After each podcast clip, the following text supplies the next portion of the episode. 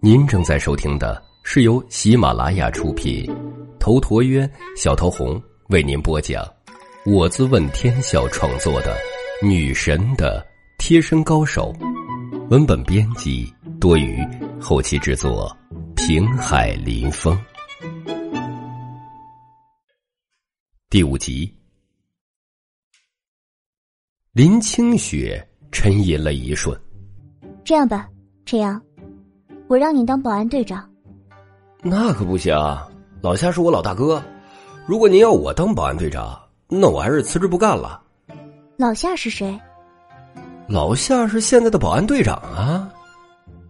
林清雪与唐青青恍然大悟，林清雪可不能让陈阳辞职。那要不，以后你做我和青青的司机兼保镖？陈阳心中大乐呀。要的就是这一茬他马上又财迷的问道：“嗯，问题是没问题，但那得涨工资啊。”林清雪与唐青青掩嘴而笑：“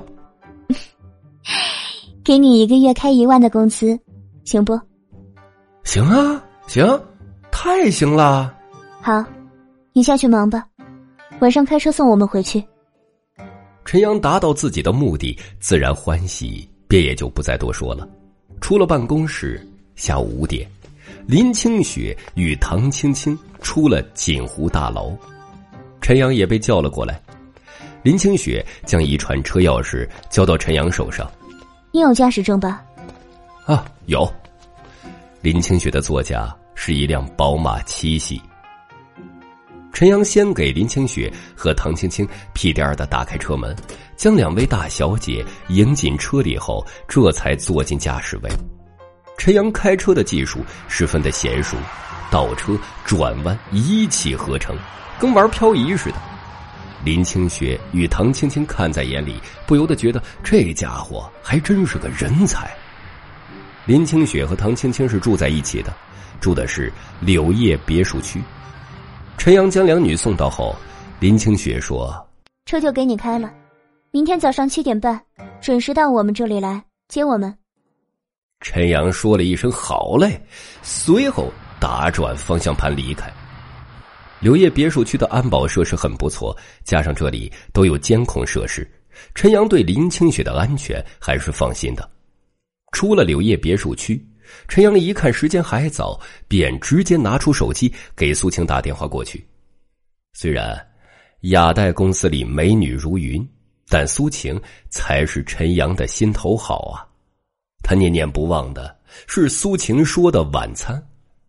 电话很快就通了，苏晴的声音很是温柔：“您好，这里广布屯手机专营店，很高兴为您服务。”“呃，晴姐，我是陈阳。”苏晴恍然大悟：“小陈，是你呀！”这声“小陈”让陈阳听得颇为郁闷。啊，我今天下班早，我来接你下班吧。苏晴顿时脸蛋一红：“啊，太麻烦你了，我自己可以回去的。”晴姐，那几个家伙不简单啊，我怕他们找你麻烦。苏晴被陈阳这么一说，顿时害怕了，便立刻说了地址。这陈阳立刻屁颠儿屁颠儿的开车赶了过去。见到苏晴的时候，苏晴正在手机店前等待，他已经下班了。此时，夕阳的余晖洒照在苏晴的发丝上，衬托的她犹如神女一般。陈阳在车里看得一呆，他不由自主的想起了。苏晴洗澡时的模样，不能乱想了，不然一会儿有了反应多尴尬呀！陈阳直接打开车门，冲苏晴笑嘻嘻的喊道：“哎，晴姐！”他的笑容灿烂，那叫的是一个甜的。苏晴看见这个阳光大男孩，没来由的心情好了起来，他会心一笑，随后又看见陈阳的宝马，不由得奇怪起来：这车。苏晴可不认为陈阳有钱买得起车，买得起宝马的人要住三百一个月的廉租房吗？显然是不会的。这车是我们公司老板的车，我现在给老板开车呢。来，请姐上车。他说完，就很殷勤的给苏晴打开车门，开的是前车门，他自然是要苏晴坐在自己的身边，苏晴也就上了车。随后，陈阳也上车，启动车子。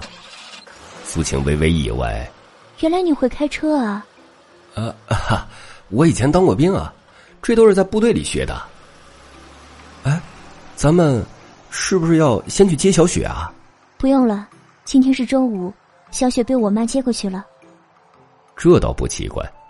周末苏晴要上班，也没有办法照顾小雪。哎，晴姐，你爸妈是滨海这边的人？是啊。那你为什么不住在家里，要住在外面啊？毕竟苏晴住的环境是很艰苦。陈阳问完，苏晴的嘴角牵扯出一丝苦涩的笑容。陈阳马上体贴的说。啊啊！要是不方便就算了，倒也没什么不能说的。你今天也看到我那前夫，对吧？当初我爸妈不同意我嫁给他，但是我执意要嫁。现在落得这步田地，也只能怪我自己脑子进水，这是我的报应。所以。有什么苦，我都得自己担着。唉，父母哪里会怪自己的孩子？你又何必要为难自己呢？我相信你爸妈不会怪你的。但我自己会怪我自己。就这样吧，我觉得现在也挺好的。对了，我说过要请你吃饭，你想吃什么？秦姐，你喜欢吃什么？我就想吃什么，苏晴莞尔一笑。对了，你不是滨海人吧？啊，我不是，我老家是个山旮旯里的。说了，晴姐你也不知道。你父母呢？陈阳微微一怔，他的目光忽然复杂起来。今年，陈阳二十四岁，他自从有记忆起，就是和师傅在大兴安岭的大山里生活。是师傅养育了陈阳，并教了陈阳功夫。十六岁那年，师傅安排自己去了国外执行任务。后来，师傅也不知道去了哪儿，再也联系不到。陈阳索性就加入一支雇佣军里。他出色的身手和聪明的头脑，马上让他出人头地。可后来，那雇佣军的大哥容不下他，想杀了他。陈阳提前发觉，逃了出去。他一怒之下，自己建立了血狼雇佣团。五年时间，血狼雇佣团成为了国际一流团队，狼王陈阳更是雄霸四方。至于父母，这是陈阳最迷茫的。他不知道自己的父母是谁，他觉得自己是个没有根的人。我没有父母，也没有亲人。我有记忆开始。就是师傅抚养的我，但现在我师傅也失踪了，我不知道他在哪儿。苏晴呆住了，他本来觉得自己的人生够灰暗的了，但与陈阳比起来，却又仿佛不值一提。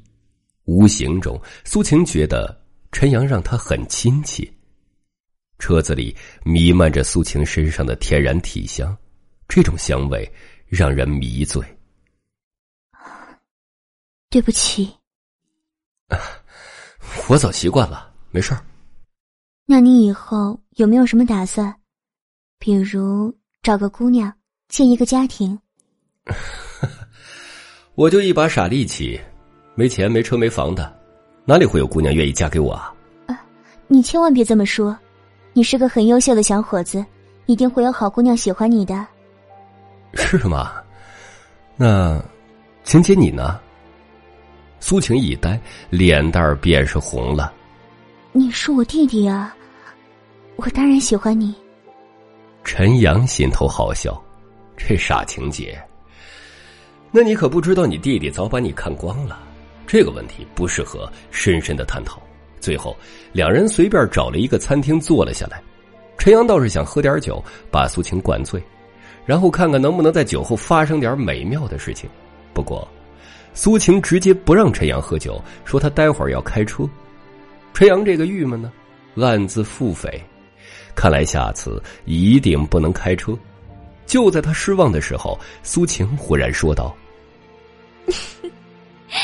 不过我们可以打包饭菜回去喝酒啊。”陈阳顿时大喜，苏晴心里自然是苦闷的，所以他忽然之间也想喝酒。两个人打包好饭菜后，苏晴又买了一瓶剑南春，还有十来听啤酒。半个小时后，开车回到了苏晴的家里。苏晴的租房不大。微微有些凌乱，并不是那种井井有条的，而且，陈阳一进来就看见了床上的内衣和文胸，他看得眼睛发直。苏晴则是脸蛋发烫，连忙将这些东西收拾起来，塞进了被子里。苏晴有些心虚的解释：“啊，早上睡过头了，没来得及收拾。”本集已经播讲完毕。感谢您的收听，喜欢请订阅此专辑，更多精彩内容，喜马拉雅搜索“头陀渊讲故事”，谢谢。